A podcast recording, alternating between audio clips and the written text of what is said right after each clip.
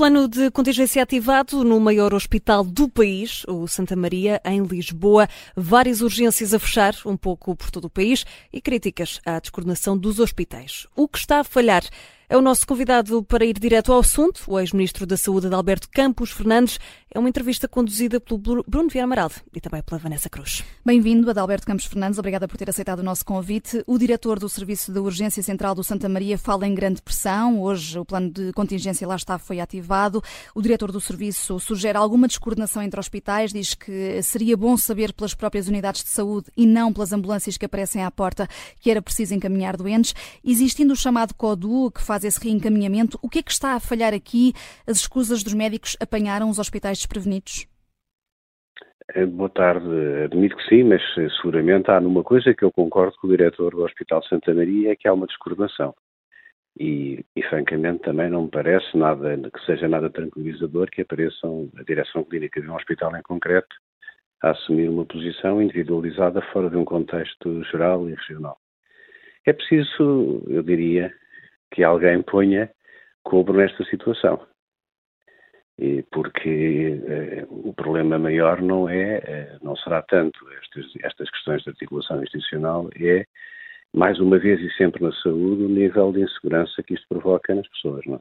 As pessoas não percebem bem o que é o CODU, não percebem bem o que é a referenciação, o que é a linha sub-24, as pessoas percebem que há uma restrição de acesso a cuidados de saúde urgentes e está na altura, efetivamente, disto, disto ser assumido centralmente e com uma coordenação central rigorosa e forte, que implica duas coisas. Implica a abertura de um diálogo que tarda em ser aberto, uh, um diálogo franco com, com os profissionais, e implica também que as estruturas percebam que há cadeias de comando e de controle que devem ser alinhadas e devem ser coordenadas para não projetar ainda mais eh, perturbação àquela que já existe por via desta, do que está a acontecer. Uhum. Mas a quem é que cabe esta coordenação uh, de que se queixa o diretor do Serviço de Urgência do Santa Maria? Bom, eh, o próprio diretor terá feito esse comentário e terá dito que estes assuntos são tratados em bastidores antes de virem para unilateralmente eh, ser apresentados na, perante a opinião pública, não é? E, portanto, há a coordenação regional, as ARS ainda não foram extintas, a direção executiva, apesar de não ter estatuto, está em atividade, no limite, há reuniões feitas em bastidores, isto os hospitais não fecham portas e não começam a enviar doentes uns para os outros sem haver uma articulação regional e nacional. Isto não, não pode ser feito assim, não pode ser feito assim porque a, a confiança dos cidadãos fica em causa, não é? Mas, mas quem é que, mas se, se, tem de haver essa intervenção da direção executiva eh, e pergunto-lhe já agora também do Ministro da Saúde, eh, como é que isto se resolve? É preciso haver autoridade política e autoridade de coordenação regional e nacional, quer dizer, nós não podemos continuar nesta situação, isto é, é gera uma, ansiedade enorme nas pessoas, isto é, não podia, nós podíamos não ter chegado aqui a esta situação, isto tem que ser atalhado, tem que haver diálogo com os profissionais, e agora de uma forma inorgânica, como tem sido referido, estão a fazer sentir eh, a sua insatisfação, tudo isto podia ter sido resolvido há algum tempo atrás, não foi resolvido, pronto, não vale a pena resolver agora. E é preciso que a autoridade institucional seja reativada. E é preciso já agora, e, e com franqueza, todos os cidadãos perguntam isso, que o Governo assume, explique, eh, assume publicamente, por que razão, por exemplo, a direção executiva não tem estatutos há um ano. Isto não cabe na cabeça de ninguém. Não cabe na cabeça de ninguém que o enquadramento estatutário de uma entidade tem a obrigação de dar instruções, de tomar decisões, de fazer dar ordens, porque é disso que nós estamos a falar, que ninguém deu uma palavra que seja esclarecedora sobre por que razão um estatuto de uma entidade nova criada que tem poder de direção e de comando e coordenação sobre outras não existe. Eu sei que há uma lógica que prevalece nestes tempos modernos da política de que nada verdadeiramente é importante. Que a seguir a um problema vem outro e faz esquecer o primeiro. Mas eu creio que nós estamos a pisar terrenos que são terrenos de areia movediça e que seria bom que quem está de fora pressentisse e visse que o Estado funciona. E que o Estado, as as instituições que, digamos, informam o Estado na área da saúde estão a funcionar. É um apelo que eu faço. Mais do que uma crítica, é um apelo. Uhum. Porque não é bom ver os hospitais a tomar posições unilaterais, não é bom os hospitais desesperados eh, a enviar doentes de uma forma não coordenada, e isto não estamos a falar de um serviço qualquer de natureza administrativa, estamos a falar de um serviço geral de saúde onde as questões que se colocam é a vida, as condições de vida, a saúde, a doença das pessoas. Hum. Adalberto Campos Fernandes, eh, devia haver equipas exclusivamente dedicadas às urgências e, e essa solução eh, seria fácil de implementar no curto prazo? Ouça, tudo é possível de implementar se houver primeiro uma estratégia, depois um plano e finalmente um programa.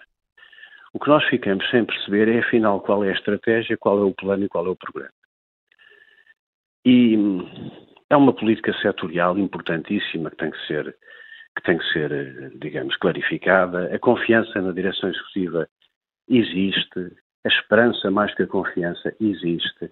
Nós não podemos dilapidar esta confiança, esta esperança, porque não somos capazes de resolver os fundamentos do processo. Ora, os fundamentos do processo é o enquadramento institucional que agora lhe referi, mas é também perguntar ao Governo, e nomeadamente ao Sr. Primeiro-Ministro, o que ele quer para o SNS em Portugal era bom que isso fosse de uma forma, digamos, definitiva e muito clara para a confiança de todos, porque no fundo os portugueses confiam na palavra do Primeiro-Ministro.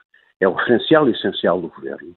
É ele que, naturalmente, coordena as políticas e uma palavra, neste momento, seria de facto útil, eh, porque não há políticas setoriais sem o envolvimento e sem a direção e sem o compromisso de, de quem lidera o governo, e esse aspecto é um aspecto que de facto seria fundamental que existisse. O ex-secretário de Estado eh, da Saúde, atual deputado socialista António Lacerda Salles, que foi eh, secretário de Estado eh, precisamente num governo de António Costa, fala numa deterioração do sistema, diz que é difícil justificar o encerramento de tantos serviços. Este fim de semana, de resto, está a ser bastante complicado de norte a sul do país. Digo que já está a ser porque estamos num fim de semana prolongado. Adalberto Campos Fernandes, estamos perante uma pré-falência das urgências ou perto disso? Estamos perante uma doença que manifesta sintomas agudos, mas que era, digamos, conhecida há muitos anos, eu até diria há anos que antecederam a, a vigência de, dos governos mais recentes. A demografia médica é conhecida há 20 anos, as reformas, a, própria frustração dos profissionais perante o quadro de procura de cuidados, que é hoje muito mais difícil, a exigência de fazer urgência hospitalar é muito mais difícil, as pessoas estão mais envelhecidas, estão mais doentes. Tudo isto não há aqui, eu diria, em boa verdade, uma grande novidade. O que talvez não tenha havido é a valorização com o devido cuidado dos sintomas desta doença. Esta doença sistémica do SNS, que não existe apenas em Portugal, basta ver, andar pela Europa, ver o que está a passar no Reino Unido, em Espanha, noutros países, é uma doença que tem características endémicas, porque há uma deterioração das condições de vida, porque há envelhecimento, porque há demografia que afeta os profissionais. Agora, nós não podemos é dizer que para nós o SNS está no centro do nosso orgulho democrático, digamos daquilo que é a melhor realização das políticas públicas, e andarmos de, eh, de ano em ano, a correr atrás do prejuízo. E também não podemos, já agora que que, que, me, que me fala nesse assunto e que faz menção ao Sr. Deputado António Lacerda Salles, também não podemos vir invocar a ideia de que é preciso mais dinheiro ainda em cima dos problemas, mais despesa estrutural. Quando, de 19 para cá, a despesa subiu de 9 mil milhões para 15 mil milhões, sem tradução, no concreto, na eficiência, na medida do acesso e também já agora na, na remuneração, na atualização das remunerações, porque os profissionais não foram aumentados. Nós podemos continuar eternamente a achar que os problemas se resolvem com sucessivos incrementos da, da, da, da, despesa pública. Mas um dia lá mais à frente teremos os problemas que já conhecemos, infelizmente, no passado recente e que não queremos voltar a ter. Portanto, aí vale a pena ter alguma cautela e talvez ouvir as palavras sábias do Governador do Banco de Portugal, que diz que, efetivamente, talvez o dinheiro possa ser gerido de uma forma mais razoável, mais equilibrada e menos, eh, e menos livre. Não? É? Hum. Este sistema continua a ser demasiado urgente ou cêntrico e, em caso afirmativa de Alberto Campos Fernandes, se estes problemas, estas dificuldades das urgências são um indício de que algo está mesmo muito mal no Serviço Nacional de Saúde. Há várias histórias aqui que se contam. Há, de facto, um período da pandemia que foi terrível para a degradação das instituições do SNS, a desmotivação dos profissionais, enfim, a história naturalmente dará conta desse processo. Mas há também aqui uma falta de flexibilidade, eh, eu diria até política, em perceber que o Serviço de Saúde, nos tempos que corre aqui na Europa, noutros países, não pode viver dentro de um muro fechado, dentro de um silo, como se não existisse lógicas de colaboração com o setor social e com outros setores. Ou seja, nós persistimos na ideia de que temos um modelo rígido, imutável e que apenas se resolve anunciando mais recursos. Aliás, é recorrentemente dito que, pronto, ok, estamos a fazer tudo porque temos mais recursos. Bom, eu tenho dito isso, nós não podemos ter mais 10 mil médicos. No SNS, se não tivermos anestesistas, ele não funciona. Portanto, esta ideia de que há um modelo rígido, burocrático, tradicional e que apenas eh, carece de mais quantidade de recursos, sejam financeiros, sejam humanos, que é uma ideia errada, que nunca resolverá o problema no, no médio prazo. Eh, a modernização interna, as alterações do modelo de governação das instituições, esta reforma que agora está, está, está em curso, mas naturalmente também as políticas de proximidade de cuidado, sem articulação com outros setores, para que as pessoas tenham, sobretudo os mais velhos, tenham eh, um profissional de saúde, um médico, um enfermeiro, alguém da confiança com quem se relacionam, eh, perto de casa eh, e, digamos, junto do, do, seu local, e isso lhes permita não estar recorrentemente a utilizar os serviços hospitalares. Embora a patologia crónica agudize e, portanto, nós vivemos mais 20 anos do que vivíamos há 40 anos atrás. Isso tem aspectos positivos, mas também traz maior necessidade em cuidados de saúde. Portanto, esta questão não se resolve, só para concluir, não é discutindo a linha, uma linha, a linha a linha, é como eu dizia, é tendo presente a ideia de que uma reforma de um setor como a saúde é, um, é uma reforma que tem um caráter estratégico. E dessa estratégia decorrem um conjunto grande de intervenções, onde os recursos fazem parte, naturalmente, são parte relevante. Agora, nós podemos estar a discutir agora, vamos pôr uma equipa de, dedicada aqui, vamos pôr os médicos em dedicação plena.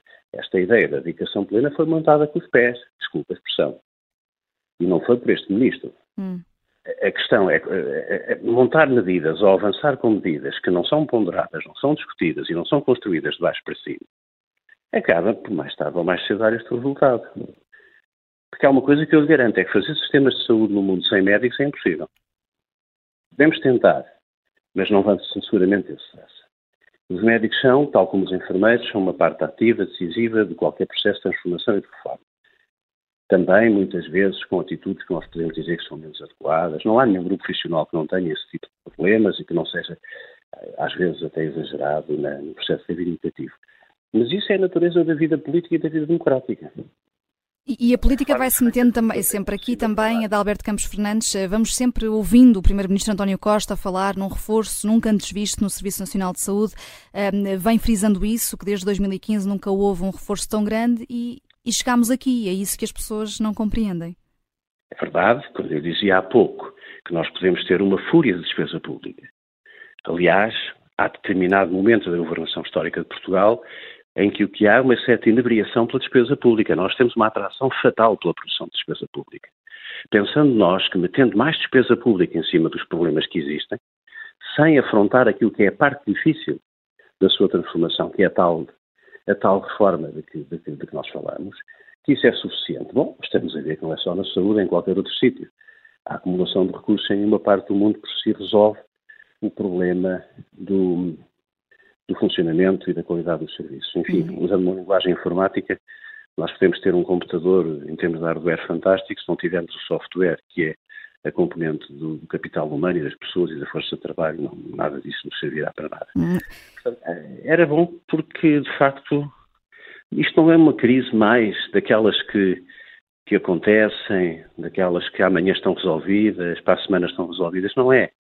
Isto é um sinal de grande eh, frustração, de grande desencanto, de grande perturbação interna dentro do SNS. E o SNS precisa muito menos de palavras e, digamos, proclamações retóricas e precisa de uma, de uma determinação política global que seja clara, que seja evidente e que seja feita com os profissionais. Por muito que nós gostemos mais ou menos dos grupos profissionais que lá estão, um político não tem status de alma em relação a grupos profissionais, tem que trabalhar com todos. Não é? Um ministro ou um primeiro-ministro é ministro e primeiro-ministro também dos médicos, também dos farmacêuticos, também dos enfermeiros, é de todos, toda a população. Uhum. E é nesse contexto que eu entendo que devia haver aqui eh, uma rápida eh, reflexão e ação, e por isso vamos continuar. Vamos continuar com custos assistenciais graves, atenção. Uhum. E essa preocupação fica aqui bastante, bastante expressa. De Alberto Campos Fernandes, muito obrigada por ter vindo ao, Não, direto ao assunto e uh, bom fim de semana. Muito obrigado.